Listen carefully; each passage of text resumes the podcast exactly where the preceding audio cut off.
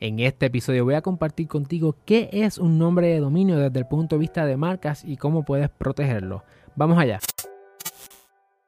Saludos familia, yo soy el licenciado Alexiomar Rodríguez, fundador de Cirlo, y mi misión es ayudarte a establecer, crecer y proteger tu negocio. Por eso en este canal encontrarás contenido semanal sobre propiedad intelectual, empresarismo y la industria de entretenimiento. Si es la primera vez que nos conocemos y estás en YouTube, no olvides darle like a este video, suscribirte a nuestro canal y darle a la campana para que no te pierdas ni un solo episodio. Y si nos estás escuchando en formato podcast, mantente en sintonía y déjanos un review en Apple Podcast que lo vamos a leer en los próximos episodios. Recientemente el Tribunal Supremo de los Estados Unidos resolvió un caso que se llama USPTO o US Patent and Trademark Office versus Booking.com. En ese caso, el Tribunal Supremo de los Estados Unidos se negó a establecer una regla per se que dijera que dos términos genéricos unidos resultaban en un término genérico. En ese caso era Booking .com.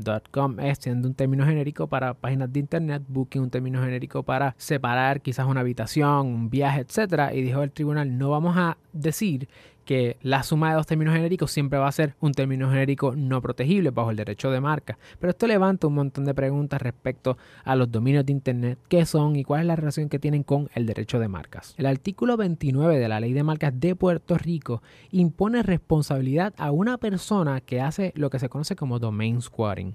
Domain squatting es, en términos generales, cuando una persona compra un nombre de dominio que pudiera estar asociado con una marca o una marca famosa y lo compra de mala fe para hacerse pasar o confundir a los consumidores con ese nombre de dominio. Y los nombres de dominio no es otra cosa que esa dirección específica, como en el caso de nosotros, sitlopr.com, ese es nuestro nombre de dominio, o alexiomar.com. Es esa dirección única que pertenece a esa persona única. Por lo tanto, una persona podría responder en una demanda, en una acción, si por ejemplo, sabiendo que yo soy el dueño de una marca o sabiendo que existe una marca famosa, la compra ese dominio y lo escuatea, se sienta ahí, lo mercadea o lo pone para la venta para hacer más dinero con la marca de otra persona. Eso es obviamente en términos bien generales. Además del derecho marcario, también los nombres de dominios tienen dos legislaciones importantes que los protegen. Número uno, el Anti-Cyber Squatting Consumer Protection Act. Y número dos, el Uniform Domain Name Dispute Resolution Policy. Estas legislaciones lo que procuran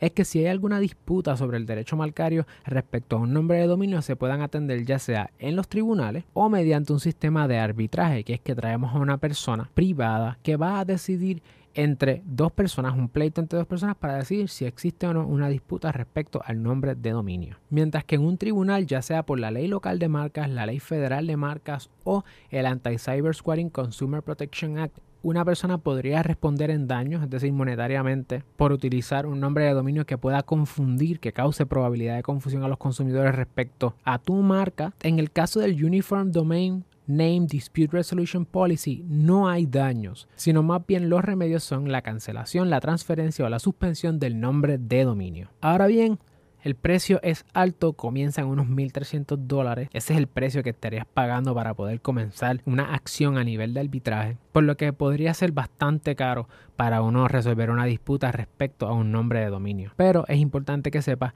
que si una persona está utilizando un nombre de dominio que es idéntico a una marca tuya o que puede causar probabilidad de confusión sustancial, pudieras encontrar remedios a nivel local en Puerto Rico, a nivel federal en los tribunales, ya sea bajo el Lanham Act o bajo el Anti-Cyber Squatting Consumer Protection Act o pudiera someterte a un proceso de arbitraje bajo el Uniform Domain Name Dispute Resolution Policy. Por lo que si quieres proteger tu nombre de dominio, tienes opciones que puedes considerar. Si quieres conocer más sobre el derecho de marca, asegúrate de mirar este playlist donde tenemos un montón de contenido respecto al derecho de marcas para que tú puedas proteger también ese activo tan importante para tu negocio. Y no olvides compartir este video con una persona más para que ella aprenda lo que tú aprendiste hoy. Nos vemos en la próxima.